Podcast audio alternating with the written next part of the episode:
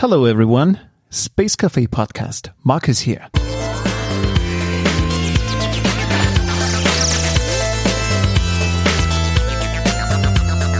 So, it's episode number five already, and it's the first episode after the successful Crew Dragon mission. Elon did it again in the most elegant manner possible. Yet, rocket launches are still nerve wrenching to me at least. It's almost impossible for me to watch them, to be super honest. Not for their sheer massiveness and intensity, but also for their proneness to catastrophe. But really? Is spaceflight really that dangerous? Perhaps it's just my feeble human bias. So let's commit to statistics. I dug a little around on the internet. Of the total number of orbital launches, only 5.8% were a failure. That means that 94% of all space flights that have ever happened have been successful so far. That is uplifting it will most likely not result in lesser drama during the next manned mission, on my side though. Today with me on the show is a guy they call the Elon of Singapore, charismatic young man who wants nothing less than take on the big guys. He claims to have a secret rocket technology that will give him an edge over the Elons of this age. Big words from a humble mouth. Ladies and gentlemen, please welcome the CEO and founder of Equatorial Space Systems, Simon, and his unpronounceable last name. I know, I know what you're getting at. I'd suggest let's do the pronunciation game. Sure. Please, please tell me how do I pronounce your last name? Yeah, so so the correct way is Gwóźdź, but I don't really expect anyone who doesn't speak Polish to know how to pronounce it, uh, you know, accurately. It, it is a pretty interesting surname, even for you know, Polish language. so. Gwóźdź. So say it again. Gwóźdź, yeah, you got it pretty right, yeah. Simon, what made you leave your native country? Right, I actually moved to Singapore when I was a teenager with my family. So uh, I basically migrated here, and uh, I've been living here for most of my life now. So uh, partly, the, one of the reasons was that I spent quite a bit of time in Southeast Asia when I was a kid, and together with my family, and we basically liked the uh, the vibe, the atmosphere, the, the food, and of course, and uh, well, the weather is definitely better than in Poland, especially uh, you know, come October or November. so, so yeah, basically decided to relocate over here. I once one thing led to another. In the end, I I converted my citizenship and I uh, basically settled down. So that's how I became, uh, you know, a Singapore citizen, really. Wow. I have a question. When I did my research uh, on you, and of course, yep. dear listeners, um, this is the fun part of my work here. I get to know extremely interesting people, and Simon is one of them. And when I did my research, of course, you. I took a look at Facebook, and um, I found a Facebook update dating back to the 18th of March. The fateful day. And it has a update reading chaotic neutral oh. and then patient 271 so please please do tell me what was this all about? Oh so so so this this chaotic neutral thing is more of a running joke between some of my friends and myself uh, that dates way back. But uh, the more interesting thing would be the patient 271 because i was i, I actually contracted covid myself. No. Uh, yeah i did I actually did it, and I was in the hospital for no, you're weeks. kidding. Seriously, you're the first I personally get to know who contracted COVID nineteen. Seriously, yep. wow. Yep. So uh, this is the first time for everything, uh, I suppose. Uh, yeah, so uh, so I was actually in London. That's the leading theory that I probably picked it up during one of the you know events I went to in in March. And I flew back. I felt okay for a week. Then I started getting some sore throat and a bit of a runny nose.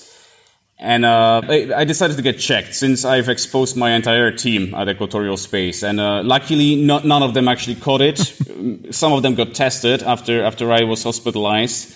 And, because you keep professional distance. Of course, uh, but we did gym with, with, a couple of them together. So, that, so I was actually really scared because we were sharing weights and you know the same equipment. And uh, yeah, I was I was a little concerned, so that, that's why I decided to get checked. And uh, long story short, it was a very mild case, but before I was fully cleared, it took three weeks. So so it was quite an adventure.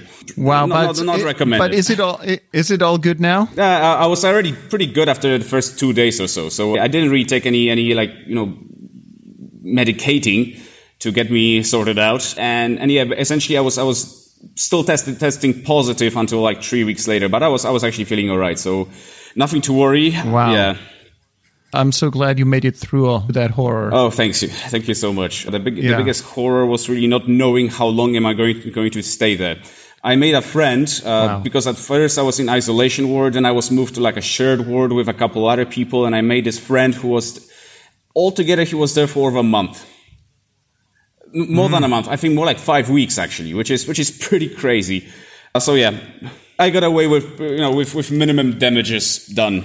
Yeah. Good to hear. Yep. Thanks. for that for that wonderful horrible story. Oh, thanks. Uh, no worries. All right, this guy collects impressive chapters for his biography. And what you just heard is just the beginning. This I can already tell you. On with the show. Simon, before we move on, um, let's go back in history. Um, what I can already say, dear listeners, Simon is labeled as the CEO of SpaceX of Singapore. This is what people say about you, Simon, and your your company, Equatorial Space Systems.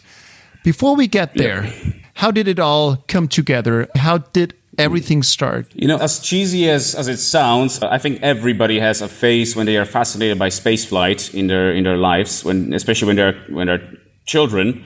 In my case, I refused to grow up fully until now. And I really blame Ron Howard and Tom Hanks because Apollo 13 was my jam when I was when I was uh, like five or six years old.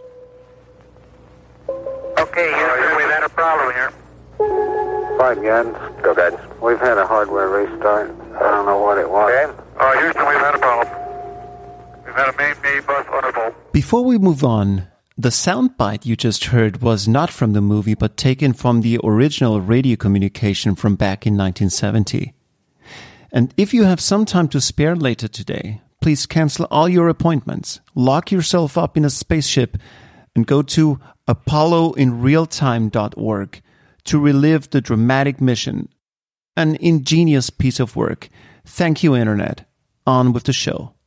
and I was just watching that on a on a repeat. I was I was looping that thing over and over and over again, and uh, yeah, I, I just couldn't stop picturing myself in a mission control room at some point. You know, uh, Ed Harris's character, you know, playing Gene Kranz was just such a powerful presence in there, and. Uh, yeah, that was that was really an inspiration for me since my uh, you know earliest memories. So I knew that that eventually I, I want to get involved with spaceflight in one way or, or another.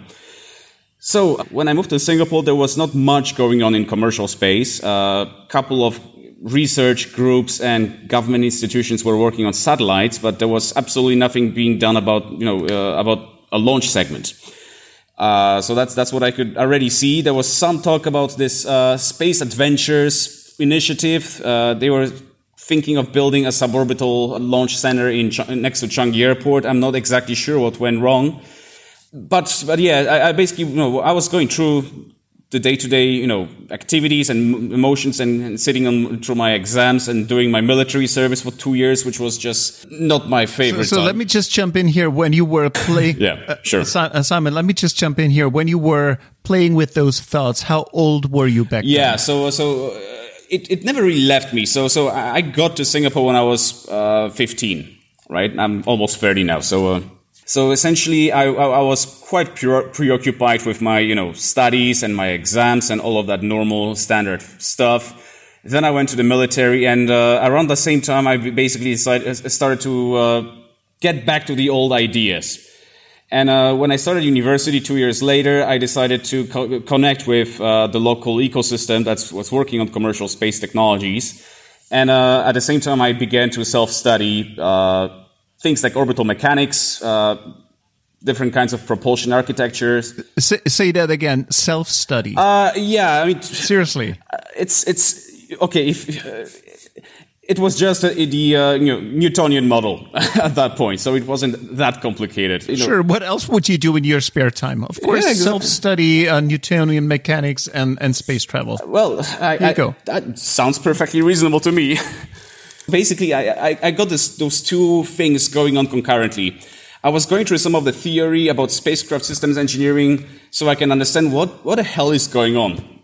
And uh, at the same time, I was talking to people during those, you know, events locally and regionally who are actually building it. And uh, I got to find out what their pain points are. Uh, what would they like to see from a launch vehicle? What are the limitations of current systems? And only then I realized that satellites are actually getting really small. I, all, I, I was not fully familiar with you know small sats before uh, before that point, which is which is roughly five years ago, and uh, this interest in, in, in commercial space tech of, of the era, coupled with that beautiful passion, which I always had, and it never really went away, just morphed itself into what became equatorial space. And I roped in some friends, and we started working on very basic prototypes of hybrid rockets, and things got progressively more and more serious until we basically got one of the top engineers in hybrid propulsion technology in the world as our CTO. Uh, Hold, hold on, Simon. Was it some somewhat a young boy's rocket dream, and you build your own thing in your mom's kitchen? Well, I tried. she wasn't very happy. Uh, yeah, but I mean, of course, there's there's a factor to that, not on a personal level, but most importantly, I mean, rockets are essentially a transportation, you know, piece of transportation infrastructure. And uh, even though launch segment only accounts for a couple percent of the entire value chain of space technologies, none, nothing else can exist without it. And uh, the limitations pertaining to reliability, affordability, uh, types of orbits which are actually accessible by, by existing products, it's all affecting the entire supply chain, actually, the entire value chain of space tech. And uh, of, of course, yes, there is this idealistic you know, part about this, the passion of doing this, but we, we see a very clear need for uh, better launch technology and better launch systems. So, uh, so that's that's what that, that's why we, we still do what we do on, on a full time basis rather than just as as, as hobbyists. So, uh, yeah, I would like to just just you know set the record clear on in that sense. So, how big is the company? Yeah, so we have uh, a full time staff of six people right now, and uh, we do have quite a number of volunteers who are both university students and also some some of senior industry professionals as well. So altogether, we have a, a team of 17 folks right now. Wow. So, what is your elevator pitch when you want to get someone on board? Well- or when you want money? So that's, a, that's quite a different pitch between those two. You know, I mean, when I want to rope someone in, very easy. Imagine yourself standing not far from a rocket engine during a ground test. You know, once you hear that sound, there is no turning back.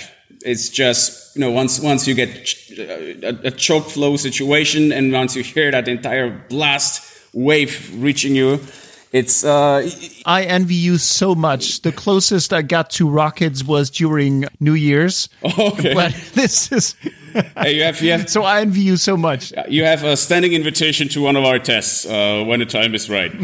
Thank you so much. Thank you. Before we proceed, please listen with me to what Simon means when he says that there is no turning back. Ladies and gentlemen, crank up your earphones and close your eyes if your environment allows for, and hold tight. And if you can tell me which spacecraft produces that sound, shoot me a message at podcast at spacewatch.global. We do not have merchandise yet, but wouldn't it be cool to be the first? Enough talk. Headphones ready? Go. Now suppression water system armed. T minus 10, 9, 8, 7,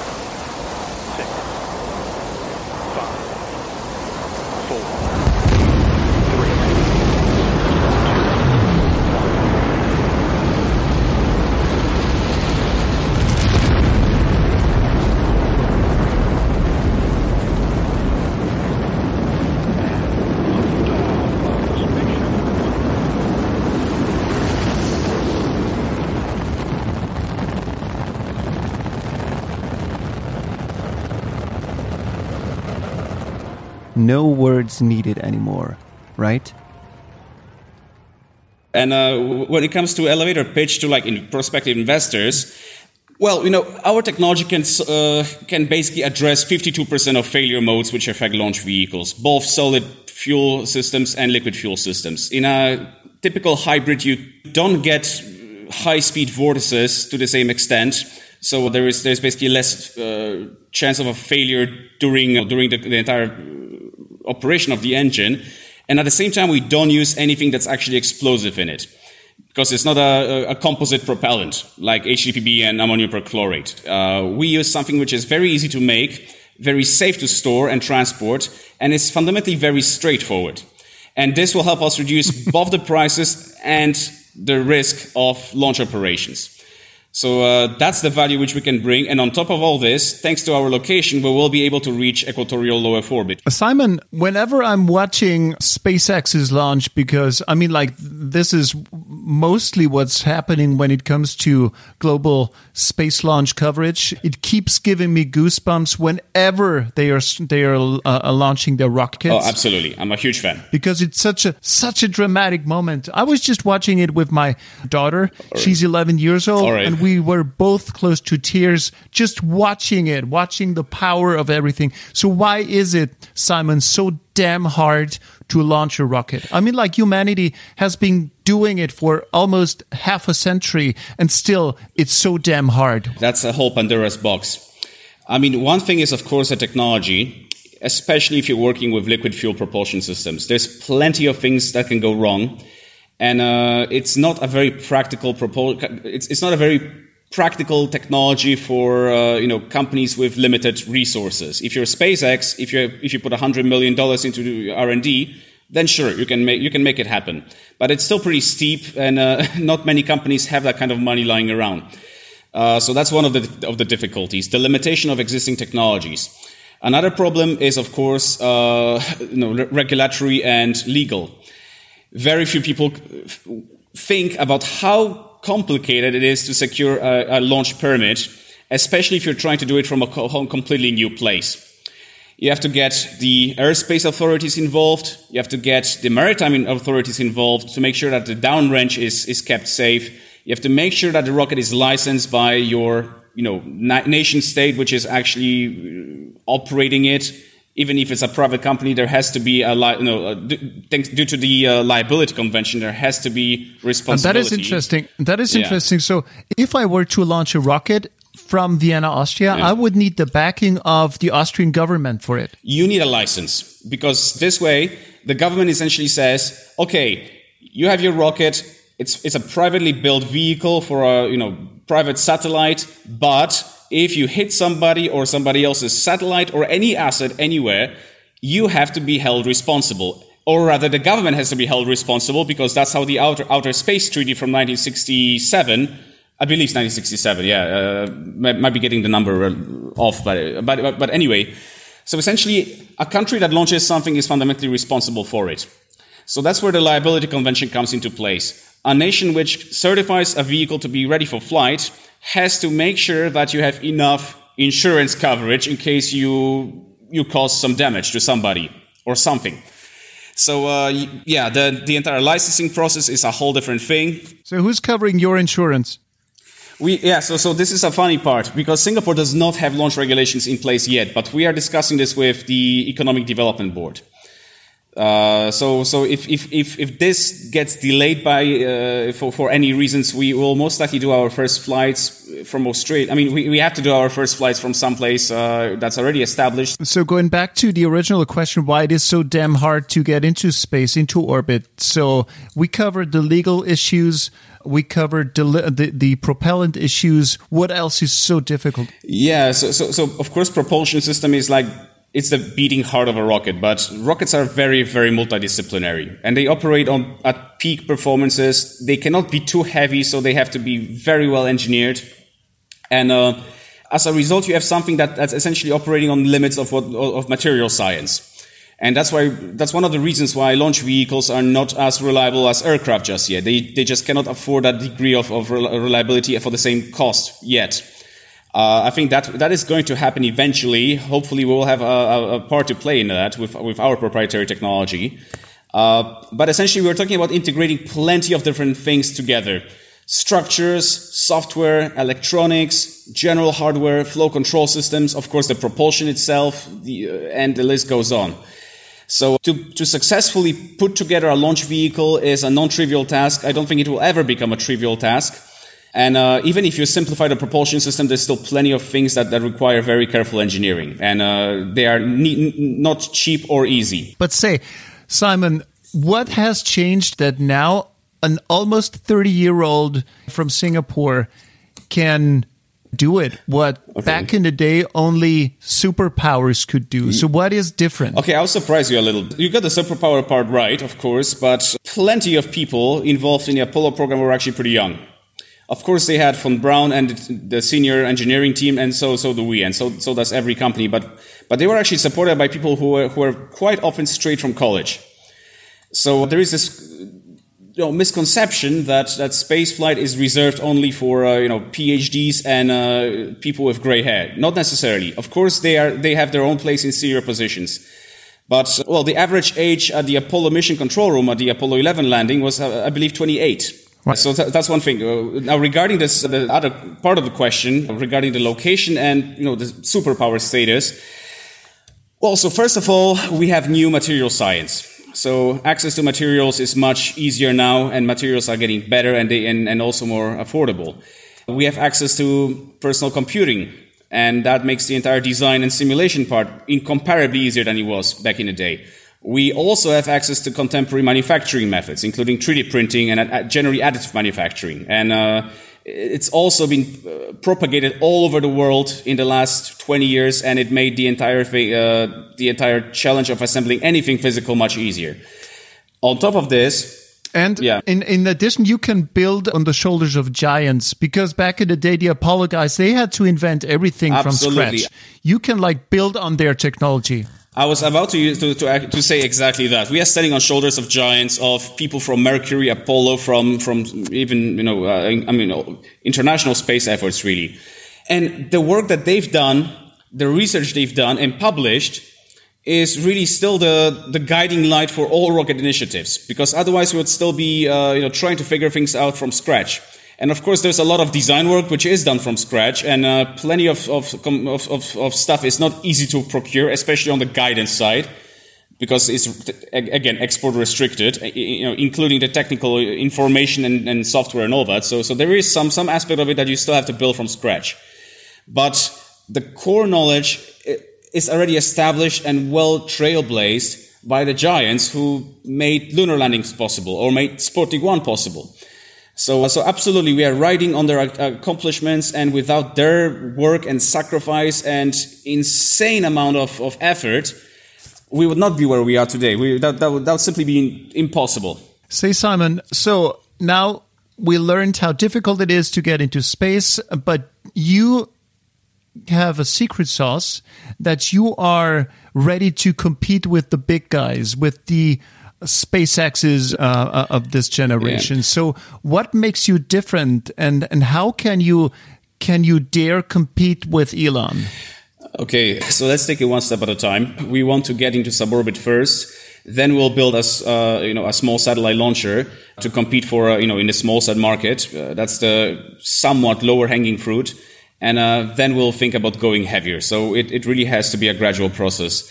So what's what's different in this case before we move back to the you know uh, original question is that the small sat market is so much vastly uh, it's so vastly greater than during the Falcon 1 missions.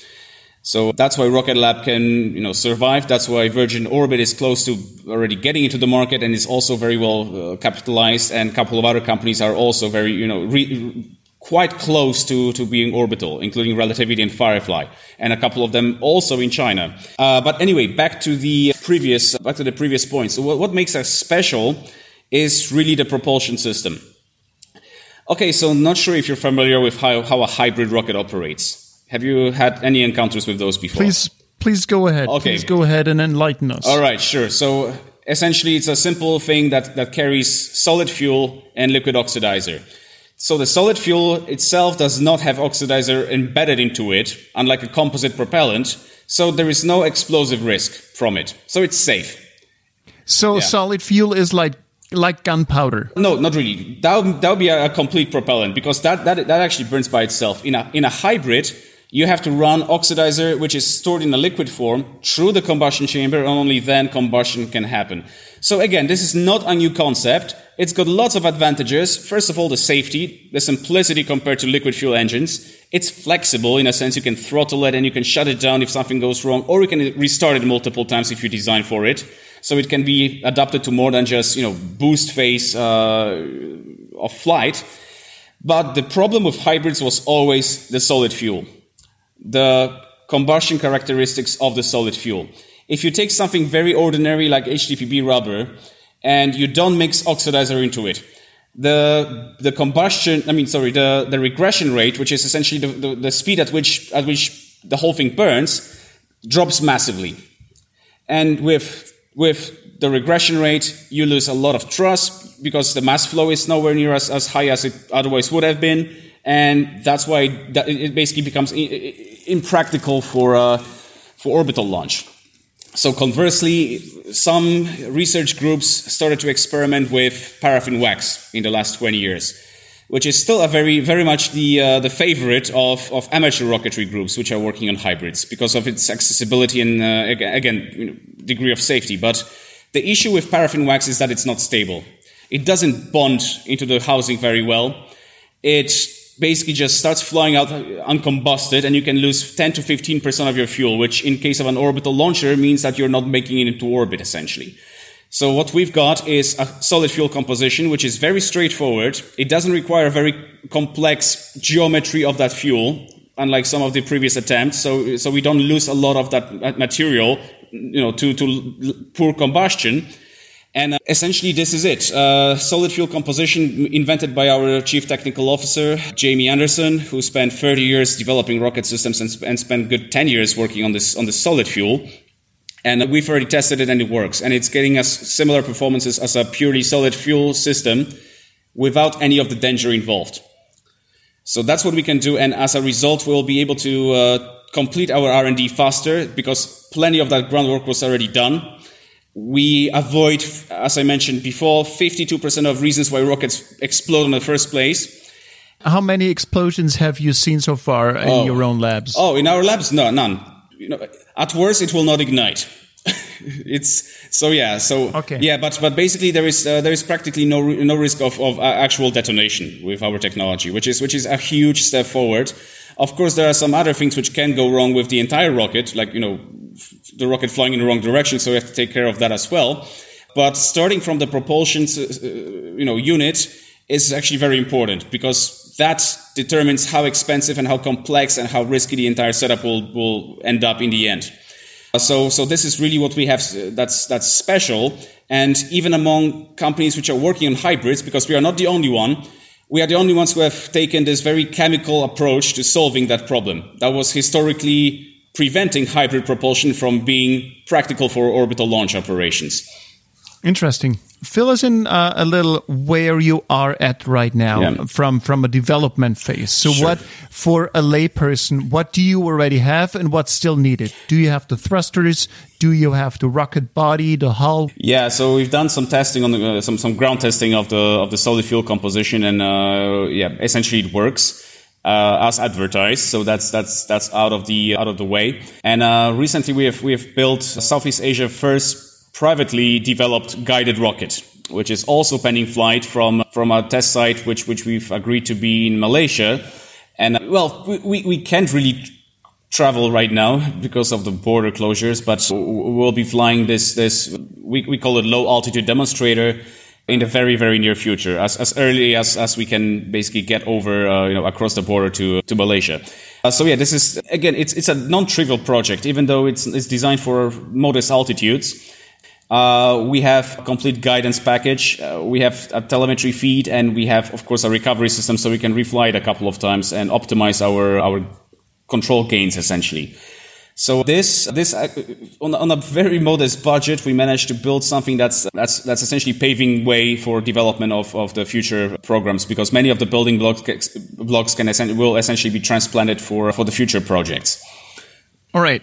So, Simon, once you're through with everything and you have your rocket ready and thrusters um, ready for countdown. So, what is it that you would bring uh, into space? So, who is your customer? Yeah, so um, I mean, generally, small sat companies are still on the lookout for for more launch opportunities.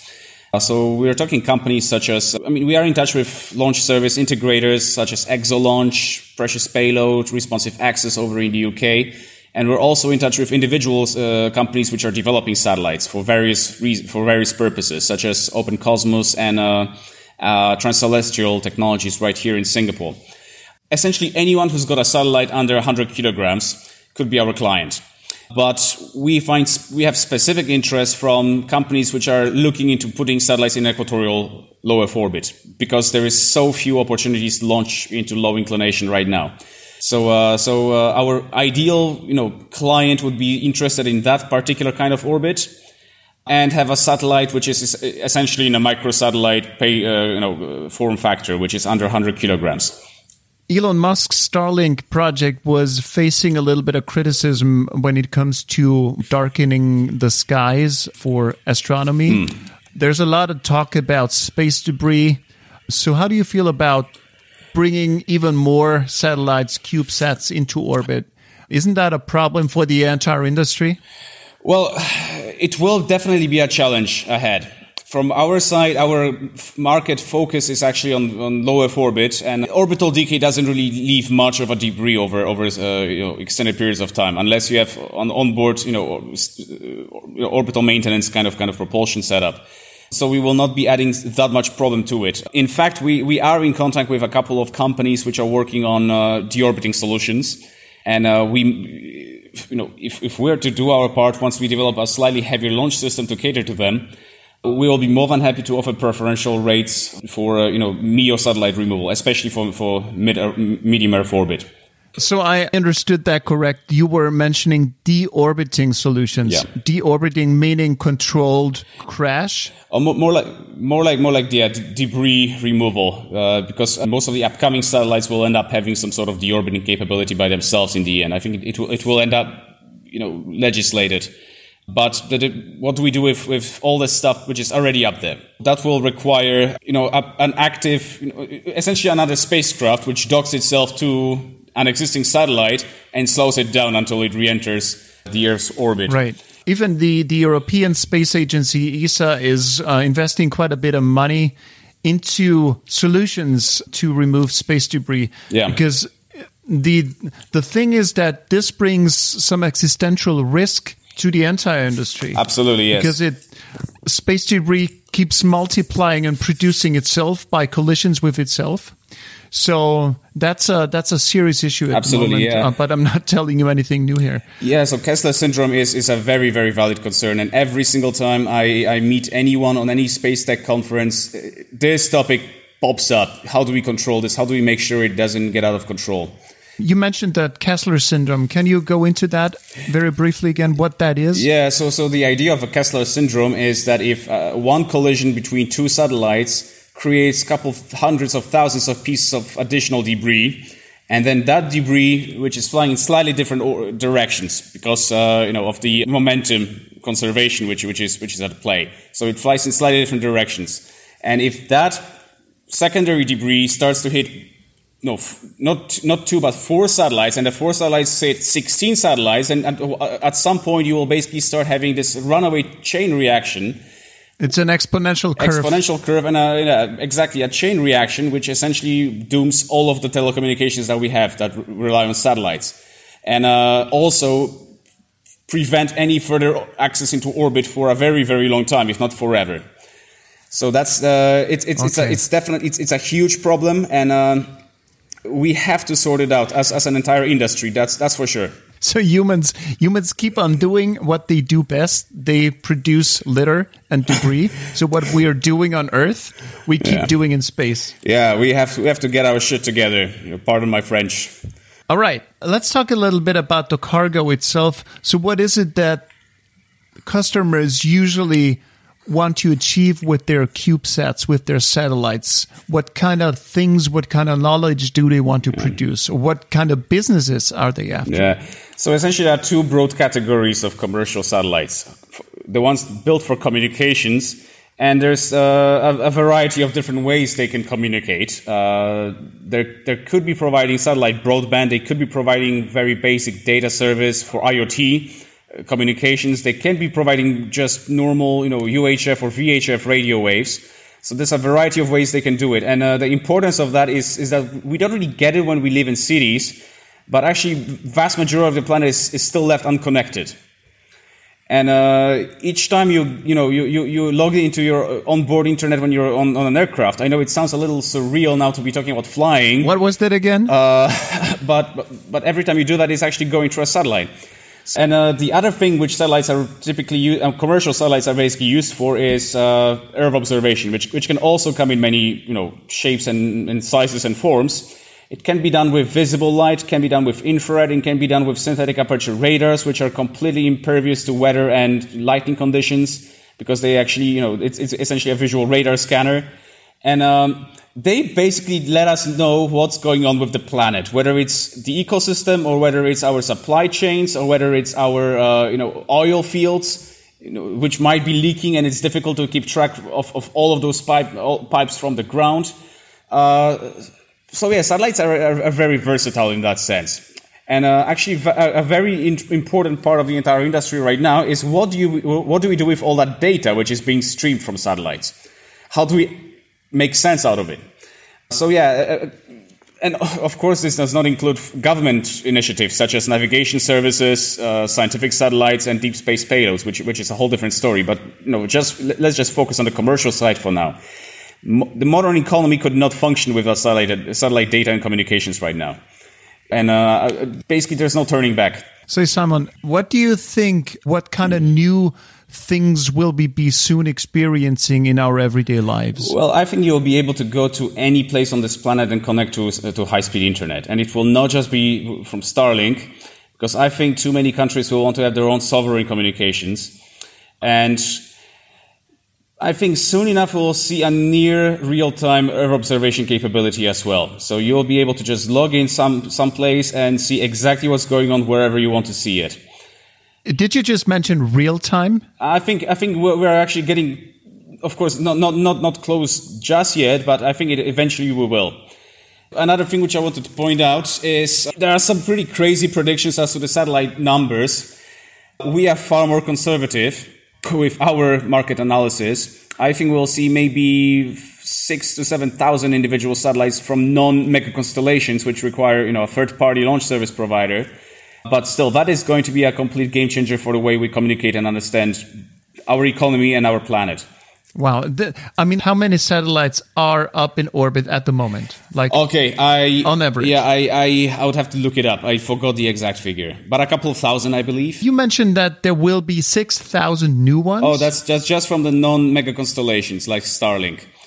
So wow. altogether, I think wow. I think we might see 20, 25. I think I think that's a that's a realistic wow. expectation. I mean, like, um, you mentioned that there could be or will be global internet availability um, anytime soon. So, what does that mean for the telecom uh, companies? I mean, will they, they they will need to search for new business models? Okay, right? I am not an expert in telecoms, so I can only offer a very you know rudimentary guess. But I think there will be a. Uh, I mean, there will be a competition between the two of those regarding cost, coverage, quality, and all that, and speed, of course. So, so I think I think there will be mm. different niches for different services. I think if you're in the middle of a city, there it, it, it will just still be more practical scale wise to connect to you know to your 5G.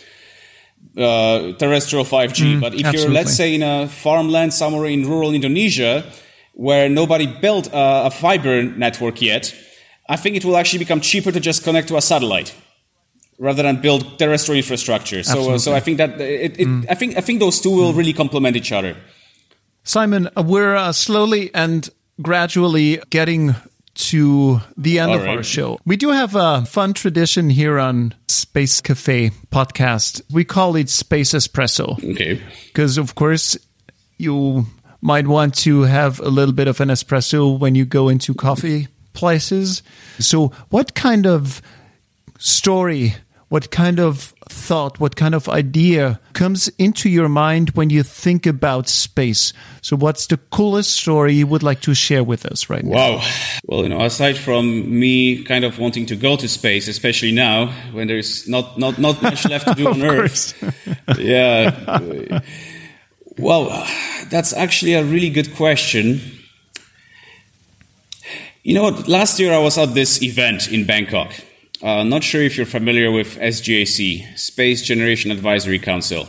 That's already Right, a good right. beginning. So, okay, yeah. So essentially, it's a youth groups, and I was there mostly to network and you know meet you know fellow uh, you know space geeks, and also you know do some business in Bangkok at the same time. Nothing funny, just you know pure business. And I was talking to all those people, and the next day I, I visited the Thai Space Agency, uh, the headquarters, and they had this entire college of of drawings made by school kids, and they were all picturing themselves in spacesuits. You know and at that point i was like you know a little tear falling out of my eye and it's like those kids don't currently have the means to participate in any astronaut corps there is none in southeast asia. No one wants to talk to anyone in this region about launching human beings at this point. Malaysia was the only one i believe. I believe indonesia was close to doing that with the americans but again we kind of need to be on this our uh, i mean to do this ourselves anyway. If we are to be a, know, a, a spacefaring region and have this future ahead of us. I think it's important that if, if, if our future generations here are supposed to get this capability and get this whole universe of opportunities which comes from, from spaceflight, we really have to start now. And I think this, this story of meeting those people who are, who are not ordinarily working with me and they have this, the exact same passion and drive and desire is what really shows how global our space dream is. I think it's it's pretty crazy that, that so few nations currently can can actually launch human beings into space. I think it's it's something we have to work on changing. And if you know if we are to realistically have, have representation in space uh, and diversity in space, really, we must get on we must get to work right now and we have we have to build this this entire capability this this entire uh, you know not just satellite development capability but also launch life support systems and any way we can realistically contribute and actually and possibly innovate and, and even outdo the existing uh, the existing players in the field Dear listeners, you just heard what, what Simon said. So please move your butts and go into the space industry. They need you. absolutely we always need talent we absolutely please join us Dear listeners, thank you so much for staying with us. Thank you, Simon, so much for your expertise thank you for having me my pleasure and your time.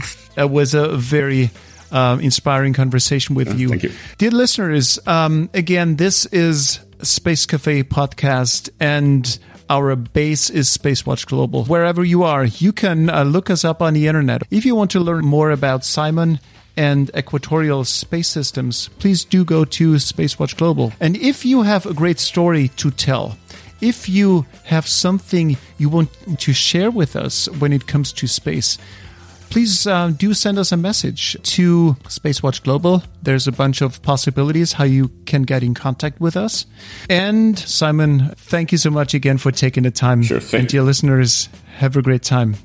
Thank you. thank you for having me